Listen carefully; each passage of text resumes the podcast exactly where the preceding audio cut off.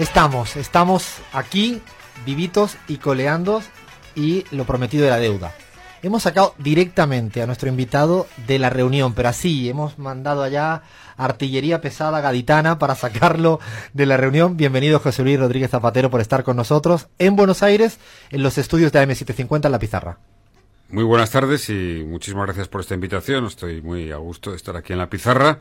Vamos a ver qué pintamos. A ver qué pintamos. Y es difícil hoy porque somos dos españoles en Argentina con veda electoral. Pero bueno, cualquier cosa. Viene, vienes de un almuerzo que te hemos sacado así. No sé si ha dado tiempo a comer el asado o no. No, prácticamente no. Bueno, un, un esbozo, un inicio, un anticipo pero creo que esta noche estoy invitado a otro, o sea que... Vas bien de asados, acabas de llegar y vas de asado tras asado. Bueno. Un riesgo para el colesterol. bueno, como siempre empezamos aquí en la pizarra, ya te lo hicimos la última vez, lo que nos gusta a nosotros es el fútbol. El fútbol. y quiero preguntarte directamente, ¿por qué no te lo hice la otra vez?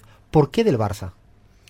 Hay un factor eh, que tiene que ver con mi tierra, en gran medida un jugador del Barça que era muy, muy eh, un hombre muy carismático, César, de los años 50, pues era leonés. Era un gran jugador del Barça y esa generación, que además era conocido de mi padre, yo nací en los 60, nacíamos con el impulso César en favor del Barcelona y desde ese momento pues pues hemos sido todos mi familia del, Barcelona ¿no? lo cual me ha dado muchas satisfacciones por cierto ¿no? y algunas que tienen que ver con Argentina pero no tenía ese toque por ser antifranquista el Barça, porque en mi casa, por ejemplo, mi papá era del Barça y tenía ese toque también. Debo, debo decir que en el fondo sí hay algo de eso. y, te quería preguntar, hablando del Barça, que ya sabes que también soy, ¿el discípulo superó al profesor? ¿Guardiola superó a Cruyff? Eh, es una pregunta difícil. Tengo, tengo gran aprecio por Cruyff le conocí además y gran aprecio por Guardiola. Yo creo que los dos mantienen un mismo estilo, pero antes fue Cruyff. Antes fue Cruyff. O sea, fue el más valiente. Yo creo que fue un rompedor de, del estilo de jugar al fútbol completamente y que marcó toda una, una identidad, una identidad nueva para el Barcelona y, bueno, en aquel momento también para la selección holandesa, que luego con versiones adaptadas, con, con, momentos diferentes por los jugadores, pero sin duda alguna yo creo que, la etapa Cruyff es la que le da un nuevo horizonte al Barça. Y a Guardiola, me imagino que lo conociste personalmente. Sí, claro. ¿Qué más te ha impresionado de él en el tú a tú? En el tú a tú. Estuve tres horas con él una vez. No puede ser, no nos dé envidia aquí, en, ¿no? En la Moncloa, cuando yo era presidente, y fue un, fue un diálogo muy interesante, porque eh, él quería hablar de política. Es muy político. Y yo quería hablar de fútbol. Entonces, claro, él, yo le preguntaba por Messi, le preguntaba por Xavi, que me desidentificara, le preguntaba por Piqué, eh, en fin, este, este era el, por Puyol, y por las cualidades de unos, de otros, y él, pues, o sea, me preguntaba por Rajoy, me preguntaba por Yamazares, preguntaba por cómo era la política, en fin, es un hombre muy político. Y debo decir que últimamente si tengo estoy pendiente de una larga conversación con él. Por lo último que dijo. Porque bueno no solo lo último lo que viene su posición muy eh, independentista que, que, quiero hablar con él sobre sobre la misma en relación con Cataluña. Eh, y además hemos estado, estado a punto de, coincidir de, tener un encuentro con él en, en Gran Bretaña no se ha producido pero se producirá. Dijiste hace poco en una entrevista que te sentías muy enamorado de tu mujer, eso está ahí todo bien, pero también de, Leo Messi. Y creo que tienes una camiseta que te regaló Leo Messi. ¿Es así o no? Tengo una camiseta que me la regaló Leo Messi, para mí fue... ¿Qué dice la dedicatoria? fue, un, fue un shock, ¿no? Fue un impacto porque tengo una gran admiración y llegó un día inopinadamente. Es una camiseta además mm, que fue una edición que hizo el Barça eh, de, rememorando, rememorando la camiseta de los años 20 con unas, con unas eh, cintas y, en, la dedicatoria me da un poco de pudor, ¿eh? me da un poco de qué pudor. Dijo, ¿Qué dijo? Me da un poco de pudor, pero en la dedicatoria viene a decir algo así, algo así no, viene a decir para José Luis Zapatero el mejor presidente. ¿no? No. Sí, Leonel Messi. O sea, lo tengo ahí, lo conservo. Estaba a punto de traerlo a Argentina, pero me parecía que la fecha electoral no era la más apropiada. Entonces, eh, pero. Hay, sí. hay una línea divisoria entre caerle bien, a mí me caías bien, y ahora empieza a tener una envidia Sí, sí, feroz, no, eh. José Luis. Además, lo que tiene valor es que yo, en fin, no, no, no he tenido con él. Trato. No, él, hombre, seguramente me ha oído muchas veces decir que tengo una gran admiración, como tenía por Iniesta, eh, por, por Xavi Hernández.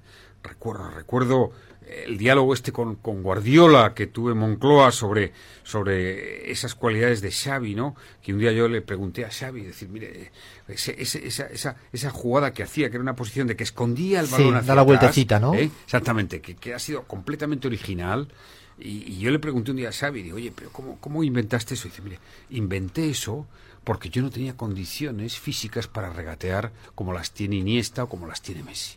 Ah, inteligente. Entonces. Inventó. Claro, siempre he pensado que Xavi era quien de verdad era el, el- el cerebro en última instancia del, del, del, del- del Barça.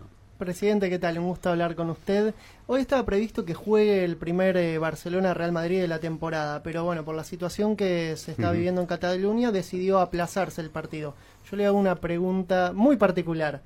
¿Le hubiese gustado un Barcelona-Real Madrid disputado en Buenos Aires, como ocurrió el clásico Boca-River en Madrid? Bueno, Son porteños, José sí, Luis. Los sí, porteños sí. tienen estas cosas. No, ¿eh? me parece una pregunta original, pero no, en fin, no me parecería mal, o sea, sería una, sería una, una, una devolución de Una lo, que, de lo sucedió en su momento. Eh, dicho esto, me parece razonable que se haya pospuesto el partido, porque, en fin, creo que podría eh, dar lugar a situaciones no deseadas y que tampoco ayudan. Pero bueno, debo decir que, que- que soy un poco provocador cuando vengo a Buenos Aires, porque normalmente cuando me preguntan la gente, lo primero que les pregunto, ¿Robo- eh, ¿River o Boca? Es lo, lo primero que les suelo preguntar, ¿no? ¿Y tú, Y, y José he, Luis? visto, he visto, he visto, no, he intentado profundizar. Ahora la, la persona que me venía era una persona en el, en el coche y decía, oye, pero le preguntaba yo, ¿no? O sea, esto de que Boca y River hay una diferencia sociológica, social, y bueno, dice, bueno, eso está tamizado. Dice a los, sí, es verdad que a los de Boca nos llaman eh, bolitas, eh, paraguayos, no sé qué y tal, ¿no? Pero, bueno, me lo han tamizado y siempre, siempre he estado investigando a ver si en efecto había algún factor que hacía que uno fuera de Boca o que uno fuera de River, más allá que la tradición, que la familia o que el gusto, ¿no? si había algún factor sociológico, cosa de la que obviamente no me atrevo a opinar en este momento. Yo me hice de River por culpa de Francescoli, un jugador maravilloso, y Ah, por sí, eso, claro, por eso, pero sí. no tiene otra explicación. Y me joden los amigos de, de Boca. Te voy a preguntar ahora, me voy a España un poco, a la política española. Tenemos la cuarta elección, creo que es, la cuarta elección, el 10 de noviembre, y yo sé que eres bueno con tu bola de cristal. Eh, ¿Crees que se conformará gobierno esta vez o será algo parecido, otra vez un déjà vu? No, no, eh, no, no va a haber una repetición electoral, ya hubo unas segundas elecciones, eso sería impensable, y por tanto será seguramente difícil, pero, pero habrá gobierno y espero que gobernabilidad, que quizá es más importante. Es decir, el acto de tener un- una investidura, eh, sí, es bueno ese día, es fantástico. Eh, puedo asegurar que ser presidente del gobierno de España produce una emoción eh, intensa, Mm, pero, eh, claro, a partir de ahí hay que tener gobernabilidad y yo espero que la izquierda se entienda. ¿Crees que habrá mayoría otra vez de las fuerzas progresistas Sí. en España? Sí, sí, sí. A pesar Estoy- de los vaivenes. Estoy, estoy muy convencido, sí, sí, de que, de que va a haber esa, esa mayoría y que, por tanto, el riesgo, enorme riesgo sería, ¿no?, de que las tres eh, partidos de la derecha sumaran.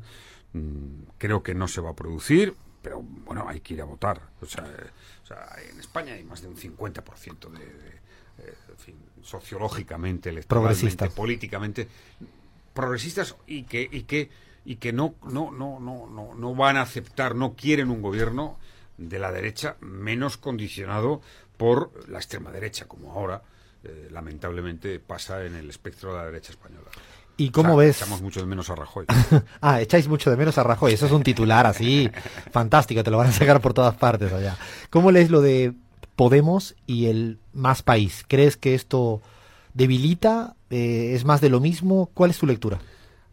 Podemos eh, fue un ha sido un proyecto que ha tenido un gran éxito muy poco tiempo quizá por eso ahora se ha visto sometido a, un problema de fragmentación, eh, tiene una crisis de crecimiento y tengo, la verdad es que tengo respeto y aprecio y, buena relación tanto con Pablo Iglesias como con Íñigo Errejón. Mm, solamente digo una cosa, se lo, he tenido la oportunidad de decírselo personalmente.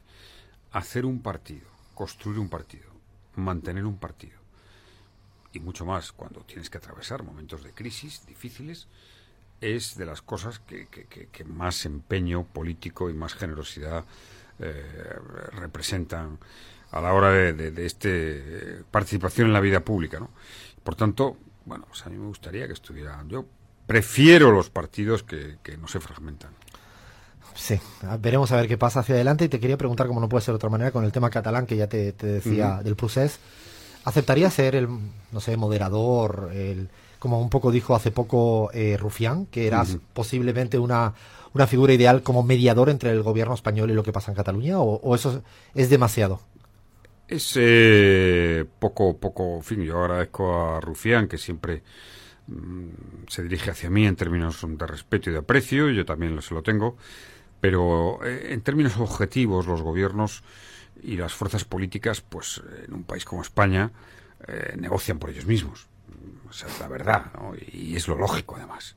Otra cosa es que, y ahí sí, yo, eh, por supuesto que vuelco y volcaré todo mi empeño en introducir elementos de discurso, y no solo de discurso, sino también de sentimientos, que puedan rebajar la tensión, que puedan acercar posiciones, y que puedan hacer algo que me parece fundamental en esta etapa política y pensando en Cataluña, que es no solo dialogar, sino conversar, ¿eh?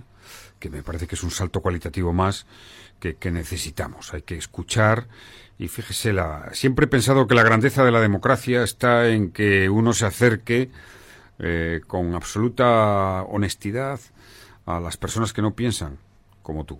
Me parece que es eh, esencial y bueno, pues aportaremos todo lo que se pueda a esa difícil y larga tarea que va a ser el reencuentro en Cataluña y el reencuentro con Cataluña. No está fácil y ojalá esperemos que todos dialoguen y se baje un poco, poco la tensión. Me vengo a este lado del charco, José Luis, América Latina, y te pregunto, sé que conoces muy bien la región, eh, sé que estás muy pendiente a lo que ocurre en la región, y la pregunta es directa, ¿se viene una nueva ola del progresismo en la región latinoamericana?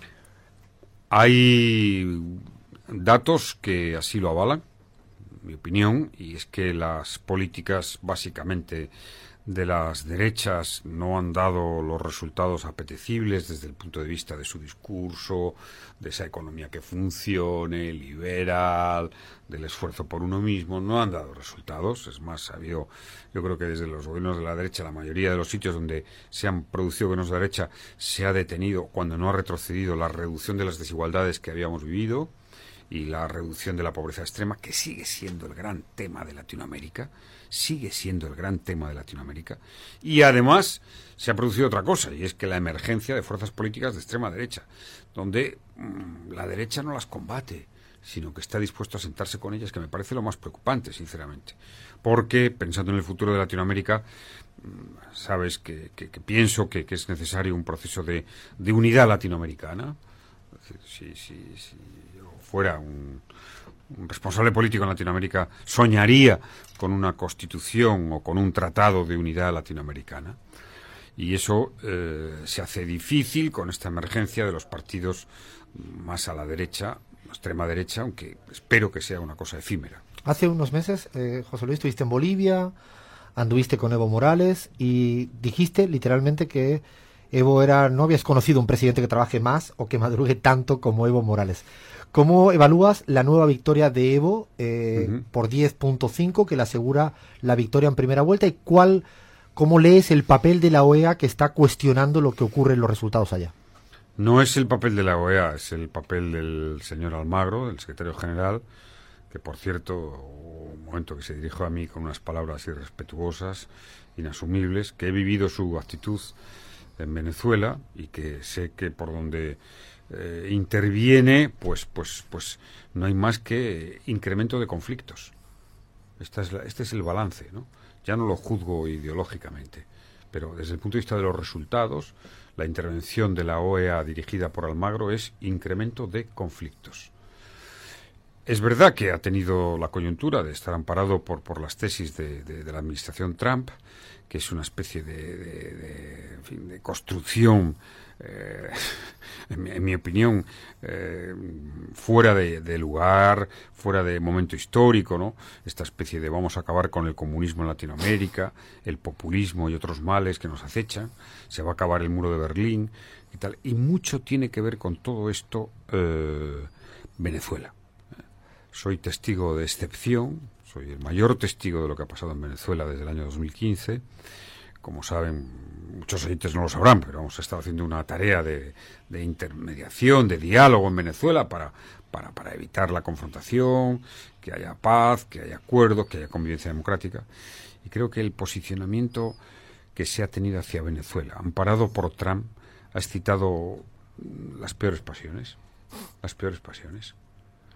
Y esto, eh, como era de esperar, está generando eh, es decir, contra todo lo que era izquierda, ¿no? Al, argumento de con Venezuela, con el, con el argumento de Venezuela, a toda la izquierda latinoamericana, eh, valía todo en Latinoamérica para intentar demostrar que toda la izquierda latinoamericana era poco más o menos, pues eso, que, una, dictadura o castrista, en fin, todo, todo, todo, todo un juego que yo siempre he anticipado cuando he hablado con responsables de gobiernos, cuando he hablado incluso con, cancilleres de gobiernos de la derecha, he anticipado que daría este resultado.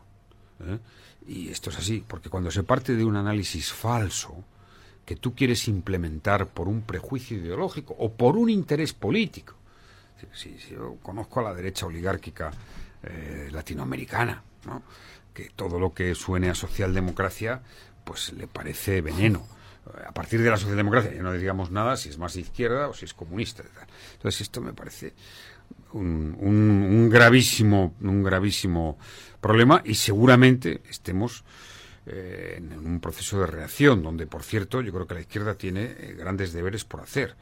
El primero de ellos es intentar eh, converger, converger en un proyecto común latinoamericano, distinguible y donde cada fuerza política en cada país subordine en gran medida al proyecto común su proyecto particular, porque ese es el, eso sería necesario. Y dos, hacer un proyecto económicamente, no solo en el afán social y en los esfuerzos sociales, estable, que se ha demostrado que la, pues la izquierda siempre que gobierna reduce la pobreza en general, las desigualdades, sino económicamente. Dicho esto, es verdad que todos sabemos que hay un factor, y es que eh, los sectores eh, poderosos, los sectores eh, la oligarquía, en cuanto hay un país que tiene, que tiene visos de cambio hacia la izquierda, pues lo que hacen es sacar el dinero de Latinoamérica.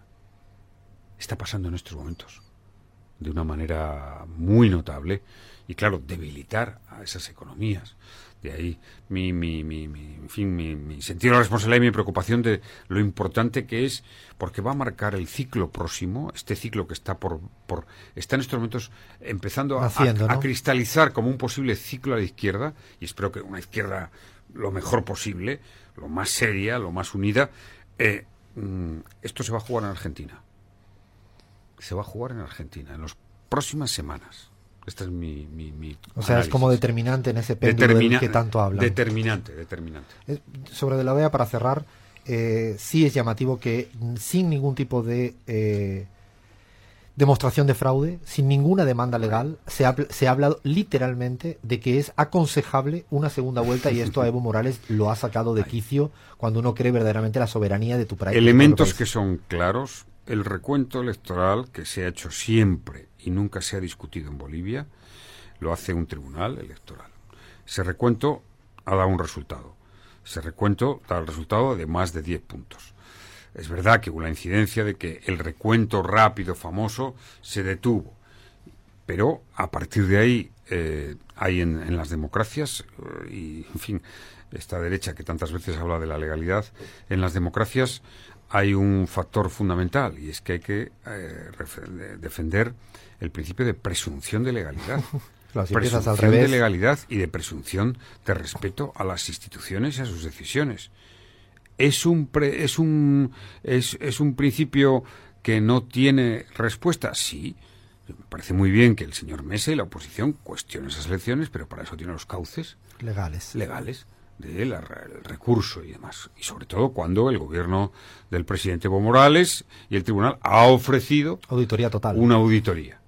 Es decir, a estas alturas todos eh, conocemos cómo funcionan los procesos electorales, todos estamos, todo el mundo está en las mesas electorales, todo el mundo tiene sus actas y por tanto es verificable, es verificable eh, la autenticidad de ese resultado.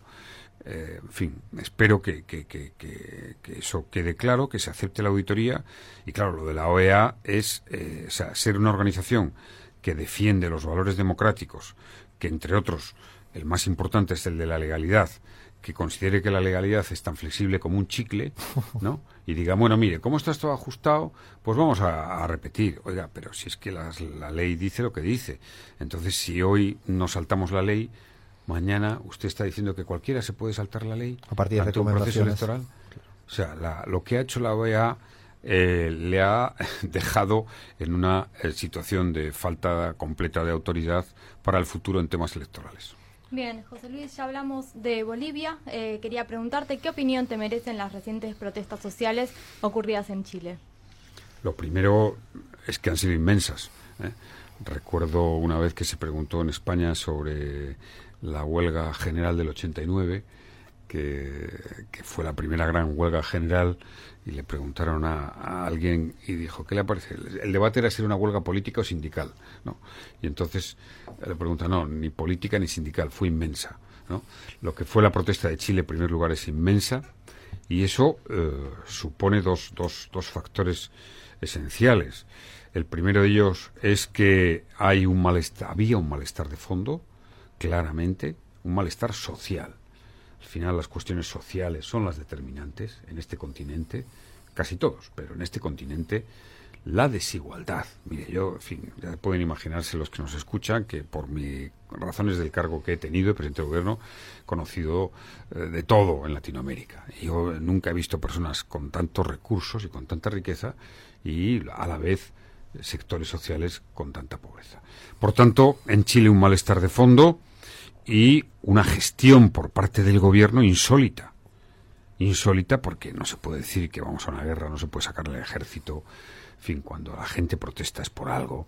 O sea, creer que eso lo mueve Maduro o las fuerzas eh, del mal ocultas eh, en una isla del Caribe, me parece que es... Eh, pues, entonces, si ya has perdido esa capacidad de análisis, es que está, está demostrado que tienes un problema muy serio, muy serio. Sobre Ecuador, para terminar este repaso difícil siempre de Latinoamérica, estuviste en Quito, en Cuenca, invitado por el gobierno de Lenin. creo que estuviste dando clases o unas charlas en la escuela de formación. ¿Te sorprende el viraje ideológico de Lenin Moreno respecto al Fondo Monetario Internacional? He, estado cerca del gobierno de Ecuador, lo digo claramente, y además tengo una buena relación con Lenin Moreno. Pero el problema, cuando hablaba de, de las condiciones económicas, el problema de Ecuador y muchos de mis eh, amigos economistas me lo han dicho, es la dolarización.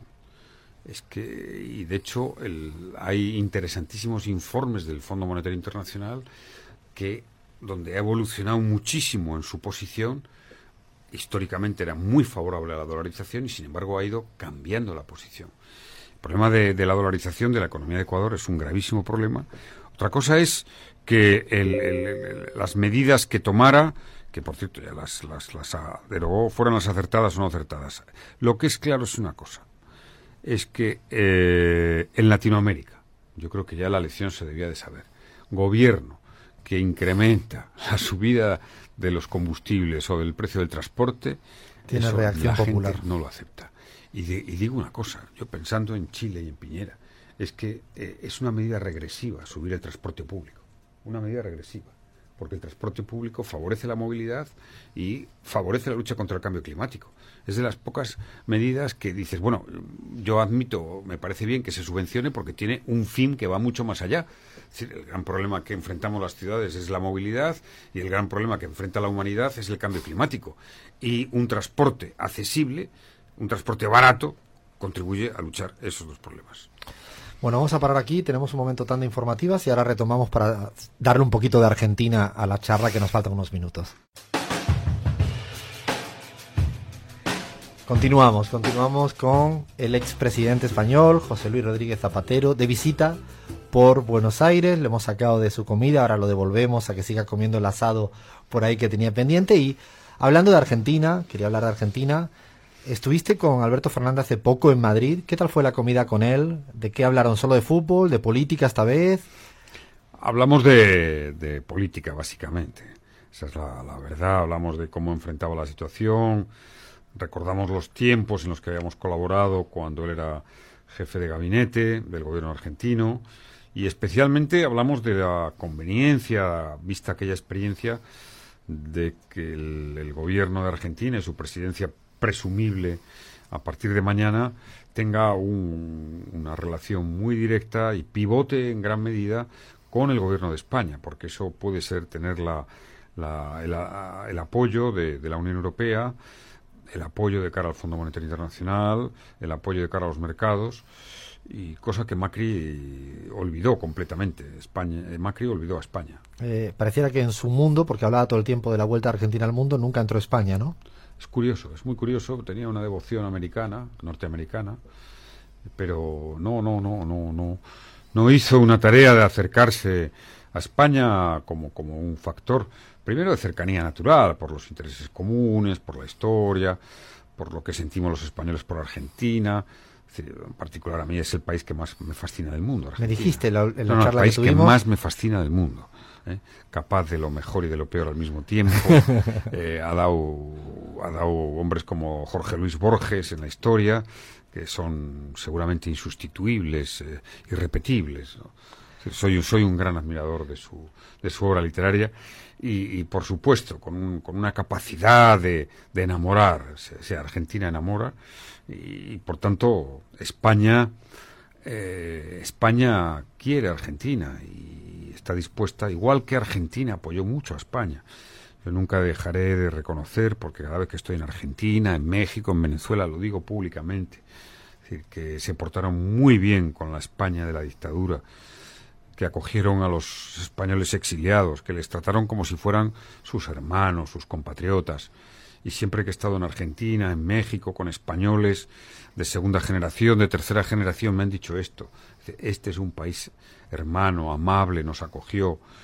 Y eso los españoles, en fin, deberemos de tenerlo siempre presente, muy presente, porque ahí estaban nuestras familias, nuestros amigos, y ahora pues eh, en cada circunstancia histórica todos los países me duele cuando Venezuela que pasa una situación difícil me duele cuando la gente la juzga la hostiga la, la acusa la excomulga eh, cuando deberíamos de tener la actitud de ayudar apoyar en general hacia todos los países todos pasamos alguna vez dificultades yo recuerdo la Argentina del 2002 porque estuve aquí después del corralito después de la dimisión de, la Rúa. Era, era una Buenos Aires muy desolada. Era impresionante ver, Buenos Aires. Yo ayudé todo lo que pude a Argentina, pero nunca le hice un juicio sumarísimo. No recuerdo. El gobierno era de, la Rúa, pero podía haber sido de otro. Es decir, si no, para los países están para esto. Y si entonces me produce, me produce, me produce alergia, me produce incomodidad, eh, cercana a la rebeldía. A estas alturas de mi vida no voy a decir que soy un rebelde, no sería creíble. El que eh, algunos te tildan así ya. ¿eh? Bueno, sí. el que, el que por, por, por, por mor de intereses ideológicos e intereses económicos se utilice las dificultades de un país que nadie las puede negar, que las tiene, como es Venezuela, para llevar adelante todo un proyecto, eso, de, excomunión y de una especie de cruzada ideológica en, en, en, Latinoamérica, cuando la única cruzada ideológica que hay que llevar en Latinoamérica es la del pluralismo, pluralismo político, por supuesto, democracia, por supuesto, y reforma social, justicia social, cohesión social. Estos son los dos grandes temas y yo creo que, que, que, que eso me, me, produce, en fin, mm, se da igual que sea Argentina, que sea Venezuela, que sea Ecuador. José Luis, Hablabas de eh, un proyecto común latinoamericano, también hablabas eh, mucho sobre Argentina, te vinculo a ambos temas. ¿Cuál sería el rol de la Argentina en este proyecto común latinoamericano, en la geopolítica latinoamericana? Tengo una gran esperanza en que Alberto Fernández sea quien eh, lidere. Lógicamente tiene que atender la situación interna y la, la mala herencia que va a tener de, Macri, pero todos debemos ser conscientes que esto de la herencia dura lo que dura y al final ya será la responsabilidad de Alberto Fernández. Eh, atender, por supuesto, el problema económico de su país, que es muy serio, pero liderar y a la vez que, que, que si lidera un proyecto y un discurso y una acción de unidad latinoamericana que, que supere los, los, muchos fiascos que ha habido, ¿no? De, de, uniones regionales, parciales, pues estará ayudando a la propia credibilidad del país argentino, porque le puedo asegurar que hoy, en un mundo global donde hemos asumido ya inevitablemente, porque es inevitable, porque, porque es que el desarrollo de Internet es inevitable, porque lo que nos espera 5, con 5G, la inteligencia artificial, es que ni la ideología más poderosa del mundo, ni Dios, ¿no? Eh, prácticamente podría parar esto eh, para los que crean en él. Eh, entonces, bueno, pues hay que asumir que, que, que tenemos que, que, hacer que los estados sean fuertes.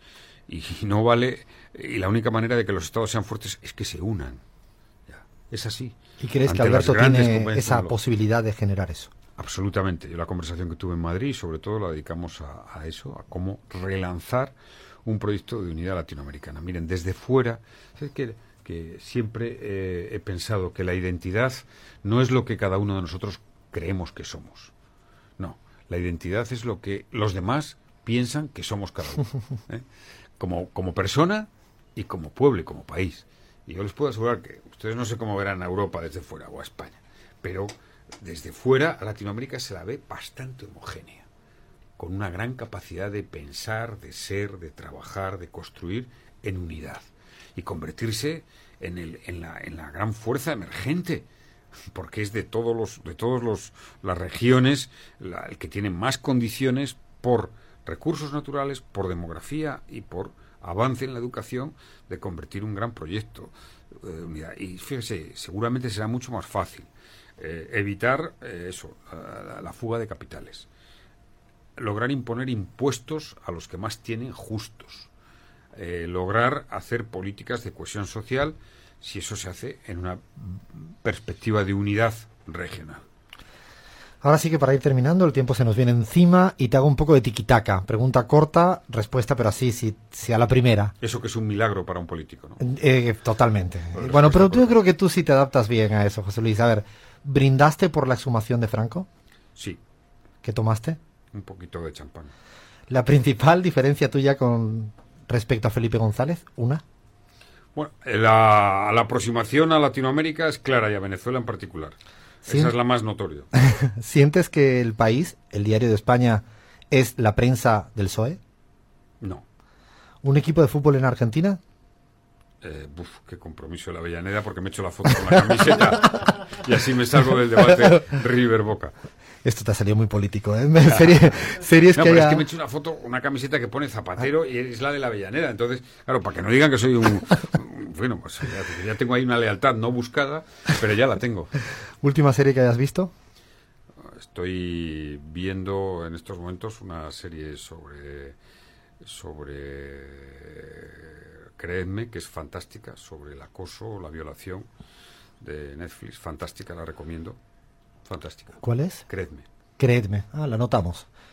¿Usa redes sociales tú? ¿Te la llevan? No, redes sociales no. No estoy en Twitter, ni estoy en Facebook, ni estoy en Instagram, ni estoy en nada. Es una opción, una opción muy pensada. Eh, estoy intentando comprobar si puedo sobrevivir.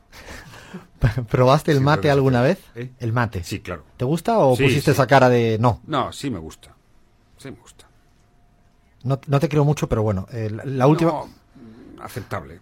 Está bien. Y ahora sí, la última. ¿Tinto español o argentino? Mm, seré sincero, es decir, un tinto de, de toro de, de, una tierra cercana a donde yo nací es un tinto fantástico. Pero bueno, ahora se hacen vinos buenos en todos los lados. Pero claro, imagínese que yo digo en Argentina que prefiero el vino argentino al vino español. O sea, sería una catástrofe para mí totalmente, ¿no? Y no, prefiero un vino de toro, un vino español. Bueno, hasta aquí llegamos. Mil gracias, José Luis, porque sé que ha costado traerte, sacarte de la reunión que tenías con compañeros del No, grupo no, de Puebla, ¿no? Sí, ha costado porque, porque es, que, es que, en fin, da la impresión de que las ganas de, de- de comer bien y de beber vino y tal, pues eran, eran intensas y empezábamos a la una, pero ya sabes cómo son estas cosas entre nosotros. Los españoles en esto somos iguales que los argentinos. Bueno, y yo siendo, siendo del sur, bueno, siendo del sur, te puedes No hay imaginar. horario. Te puedes imaginar. Bueno, mil gracias, José Luis, por estar con nosotros en la pizarra. Damos las gracias a todas, todos, a Lean, Jair, Bahía, Julieta, el equipo de producción visual multicolor, a todas y a todos. Y bueno, mañana a votar con inteligencia. Esto es La Pizarra.